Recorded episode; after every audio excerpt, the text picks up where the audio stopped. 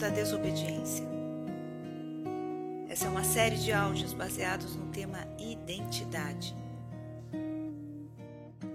No tempo dos juízes, Israel vivia um ciclo vicioso.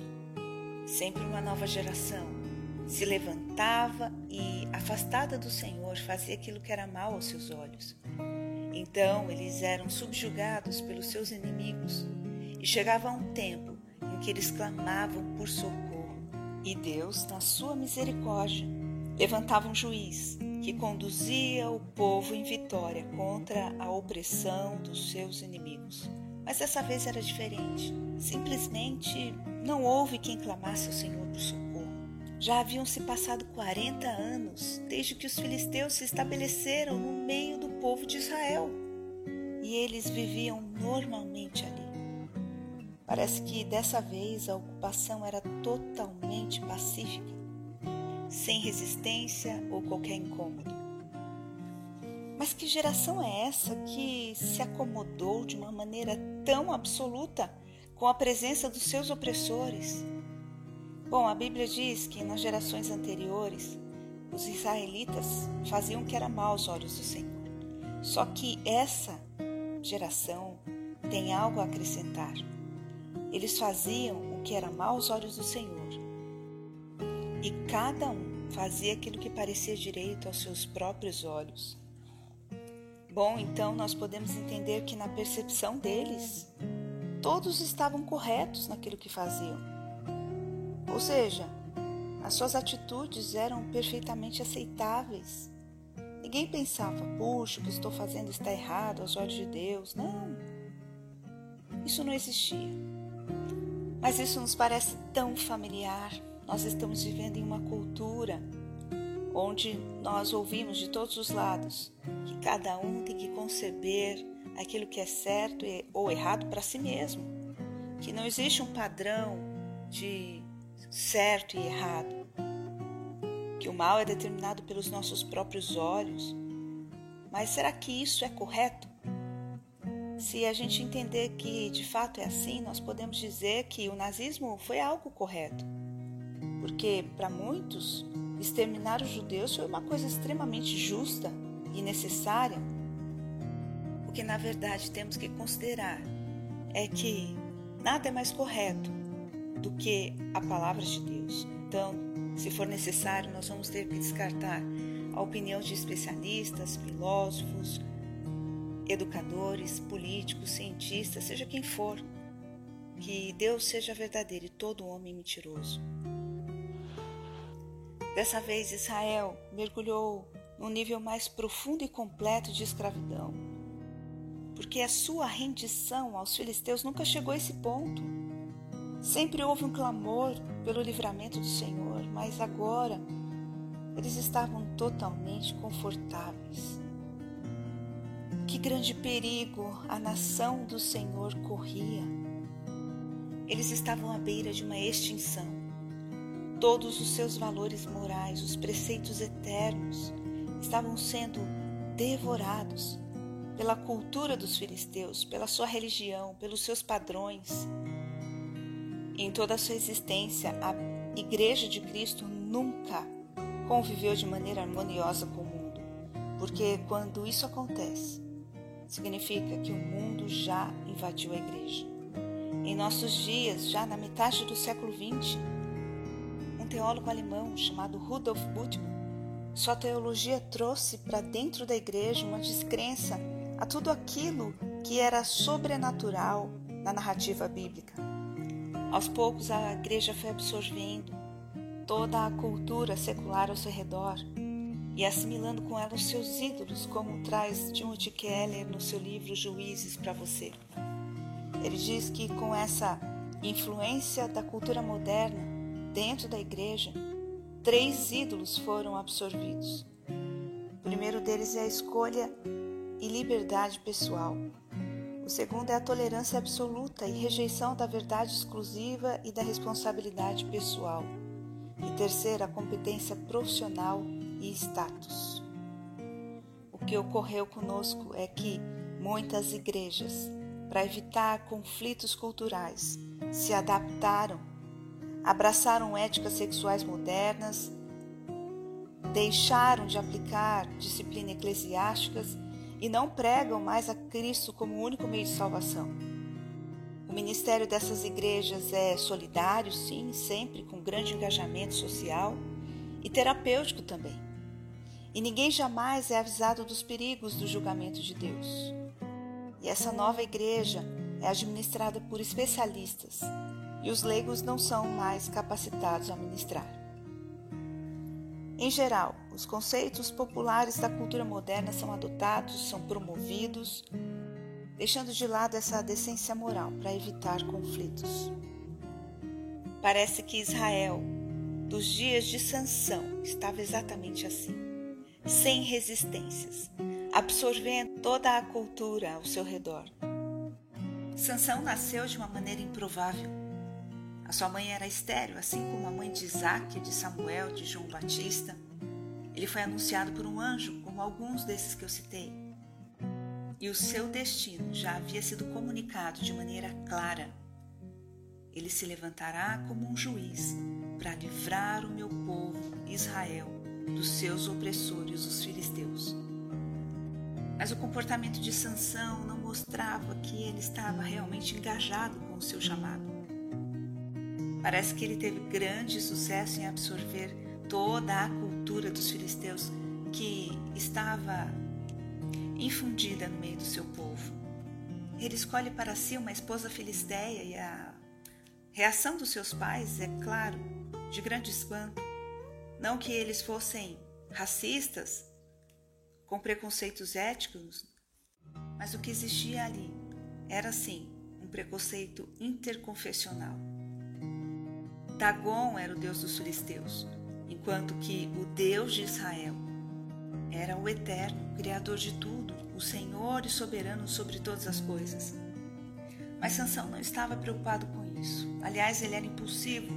Ele agia o tempo todo sem pensar, ele reagia sem ponderar, era indócil, desobediente aos pais, vivia da sua própria maneira, ele era independente. Na sociedade israelita era inconcebível que um filho se opusesse à vontade do pai, contrariando seus desejos, porque o pai era o chefe da família. Mas Sansão, assim como todo o resto do povo, fazia aquilo que parecia certo aos seus próprios olhos. Sansão o juiz prometido por Deus para livrar a nação de Israel dos seus opressores, os filisteus, estava totalmente desconectado do seu chamado.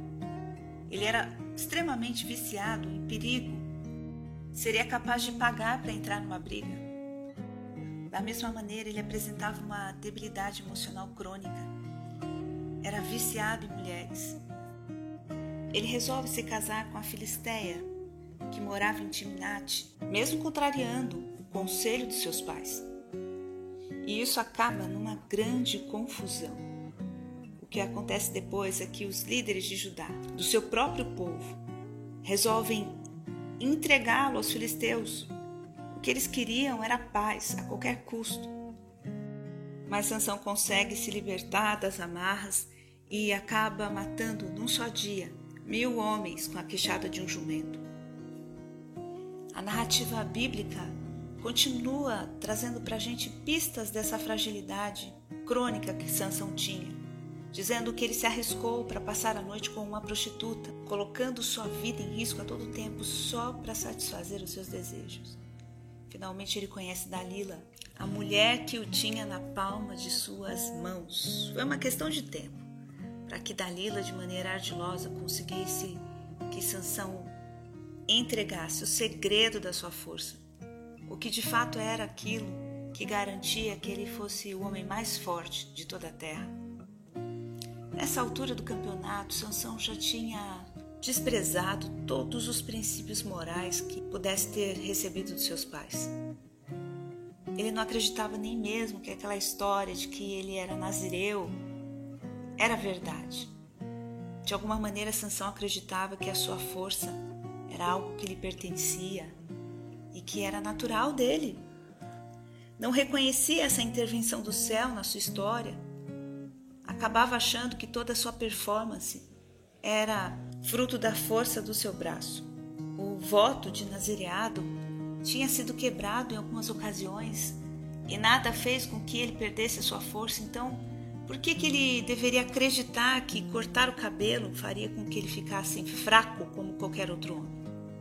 Foi assim que ele contou para Dalila que se os seus cabelos fossem cortados, ele então perderia sua força. Mas ele dormiu sossegado, sabe por quê?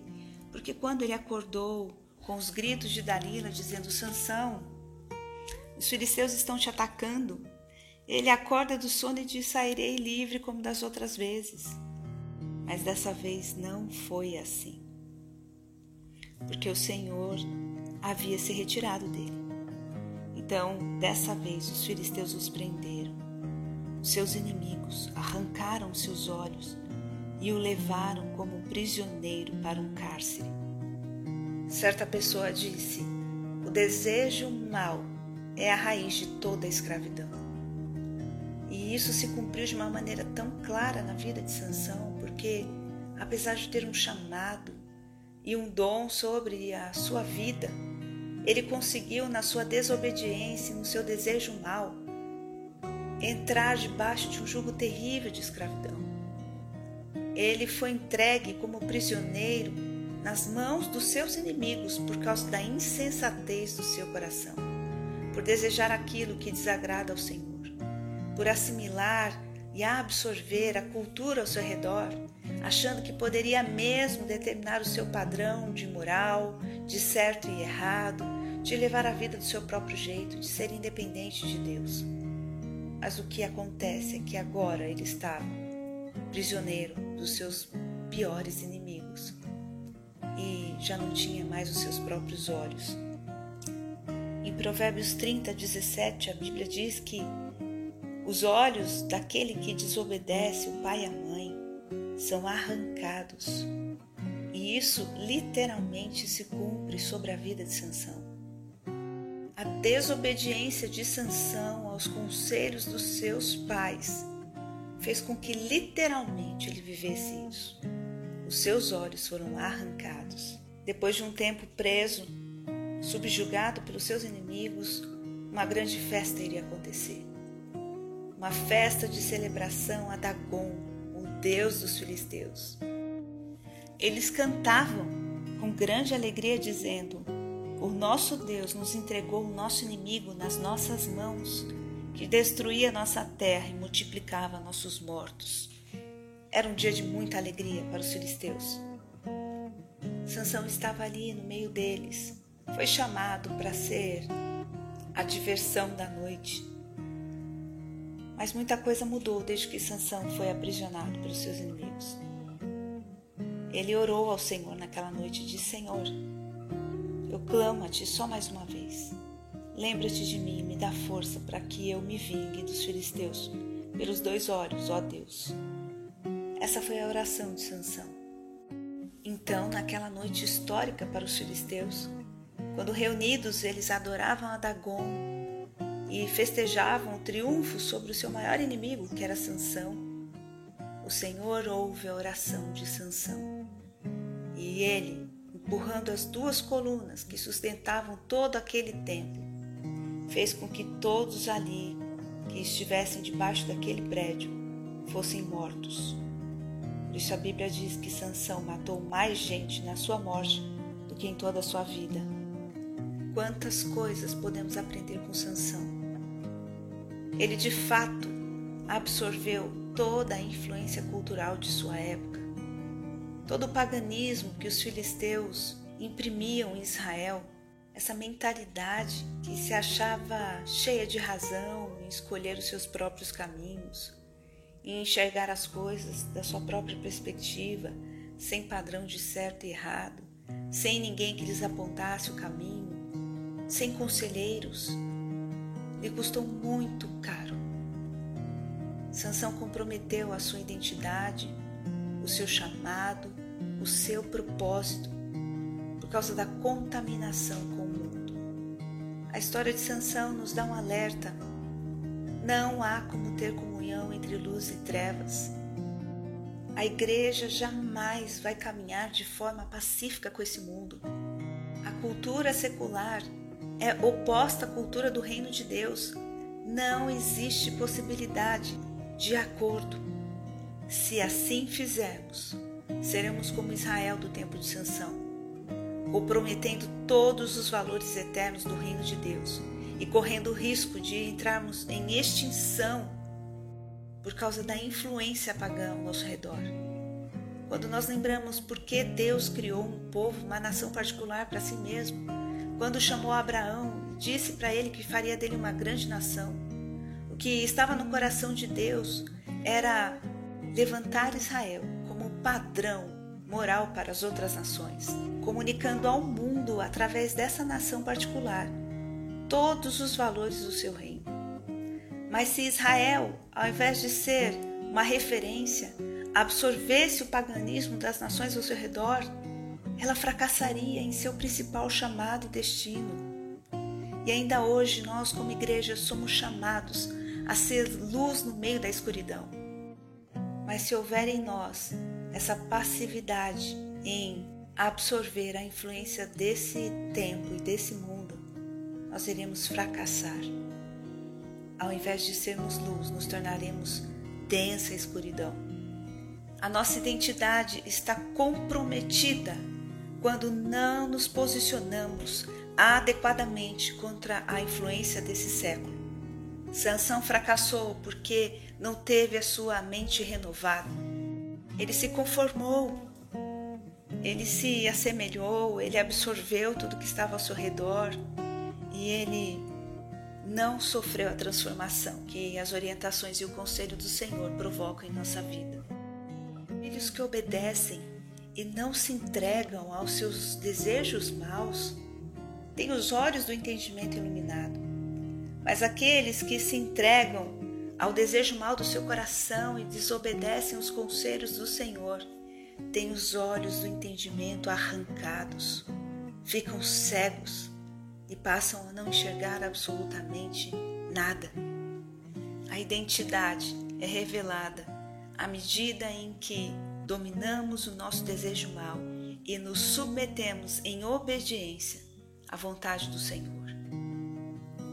A música que diz eu nasci assim, eu cresci assim, eu sou mesmo assim, vou ser sempre assim, diz respeito a um coração como de Sansão, que resistiu inúmeras vezes ao conselho e à orientação, que viveu de acordo com a sua própria vontade, de acordo com seus próprios desejos, impulsivo, insensato, desobediente.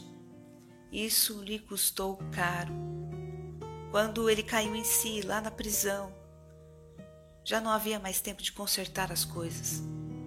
Não dava para voltar atrás e desfazer todo o desrespeito pelos seus pais, desfazer todos os conflitos que ele causou, sem se importar com aquilo que de fato ele deveria ter se importado, que era o seu chamado, que era a missão para o qual Deus o chamou à existência, ser um juiz que conduziria Israel à libertação da opressão dos filisteus. Mas Sansão era muito voltado para si mesmo, preocupado em satisfazer o desejo mal do seu coração. Filhos obedecem. Sansão não ouviu os conselhos dos seus pais. A desobediência foi a marca da sua vida. Você pode dizer: Olha, eu não tive bons pais que me aconselhassem. Mas hoje eu e você nós temos a palavra de Deus e os conselhos do nosso Pai eterno, que pode muito bem impactar toda a nossa vida e mudar nosso destino. Eu compartilho a seguir 10 conselhos que o pastor Bill Johnson escreveu ao seu filho Eric quando ele se formava no ensino médio. E eu passo a citá-los de maneira adaptada. O conselho número 1 um diz: aprenda a orar. A verdadeira vida de oração, ela não é formada numa sala de aula, mas nas trincheiras da vida, em meio aos problemas, os desafios. Portanto, que a vida de oração não seja reduzida a um dever. Conselho número 2: você estará diante de Deus e prestará contas da sua vida. Se pergunte O que você tem feito com o que Deus te deu? Como você tem gerenciado seu tempo, suas habilidades, seus amigos, sua herança, seu discernimento, propósito, chamado e missão? O que você fez com o que Deus te deu? Trabalhe de modo que possa ouvir muito bem, servo bom e fiel. Conselho número 3. Você é responsável pelas escolhas que faz. Você receberá da vida o que depositou nela, seja no ministério, no casamento, na família, no trabalho, seja na recreação. Deus explicou dessa maneira: você colhe o que planta. Conselho número 4. O dinheiro é realmente importante. Mas trabalhe não para dar dinheiro a Deus. Trabalhe para honrar a Deus com o seu trabalho e depois o honre com o fruto do seu trabalho. Conselho número 5: os relacionamentos compensam o alto preço. O valor dos bons relacionamentos vai muito além da nossa capacidade de compreensão. Mas para ter um bom amigo, é preciso ser um bom amigo e escolha sempre acreditar no melhor das pessoas. Você será poupado de muitas angústias e dor. Conselho número 6: cuidando da prioridade máxima. Cuide do seu relacionamento com Deus acima de qualquer outra prioridade. Assim como numa aeronave, a comissária explica que os passageiros devem primeiro colocar a máscara em si mesmo para depois socorrer aos outros em caso de necessidade, assim deve ser a nossa postura. A nossa vida espiritual deve ser cuidada e vigiada com toda a atenção como uma prioridade. Nada deve vir antes do nosso relacionamento com o Senhor. Mesmo que seja bem intencionado, como por exemplo, o cuidado com os outros. Se não cuidarmos de nós mesmos, iremos sucumbir diante de ativismos com desgastes físicos, mentais e emocionais. E, claro, com grande prejuízo espiritual. Conselho número 7: seja excelente. Se algo merece seu tempo e esforço, então vale a pena fazer bem feito. E se você fizer bem feito, sacrifique-se até ser excelente. Seja o que for que você tiver que fazer, faça com todas as suas forças e faça como se estivesse fazendo para o Senhor. Conselho número 8: leia a Bíblia com o máximo de empenho. Durante séculos, soldados marcharam contra a Bíblia Reis se esforçaram para destruí-la, filósofos profetizaram sua extinção. No entanto, a palavra de Deus permanece. Com base nisso, recorra ao Senhor sempre quando estiver faminto, humilhado, quebrantado ou em qualquer necessidade. Não recorra à Bíblia só para poder ensinar as pessoas. Só ensine o que você aprendeu. Conselho número 9: passe adiante a sua fé. Se você fizer do coração de Deus o foco do seu coração e lembrar-se do valor da vida humana, nunca faltarão oportunidades para você ministrar esse maravilhoso evangelho ao mundo agonizante. E você fará isso com o poder da ressurreição. E conselho número 10: saiba o que Deus pensa sobre você. O perdão de Deus é maior do que a sua capacidade de pecar plano de Deus para você é perfeito. É o único plano capaz de satisfazer completamente o seu coração. Deus pensa em você o tempo todo. Na verdade, tanto Jesus quanto o Espírito Santo oram ao Pai 24 horas por dia em seu favor. Deus vê além dos seus problemas e empolga-se com o seu potencial. Ele confia tanto que você está indo bem na vida que nesse momento está preparando um lugar para você na eternidade como parte da sua recompensa. Ele sentiu que valeu a pena morrer em seu favor para que você achasse que vale a pena viver por ele. Ele nunca começa o dia de mau humor. Suas misericórdias se renovam a cada manhã. E os pensamentos dele a seu respeito são grandes e dignos de que você os descubra. Esses conselhos do pastor Bill Johnson, seu filho, nos trazem a ideia de que como filhos, devemos estar compromissados com a obediência, responsabilidade pelos nossos próprios atos e com engajamento. Não desperdice a sua vida na estrada da desobediência. Não desperdice os planos que o Senhor tem para você por causa de um coração teimoso. Nossa verdadeira identidade é nos tornarmos filhos. E para muitos de nós é necessário aprender como ser filhos.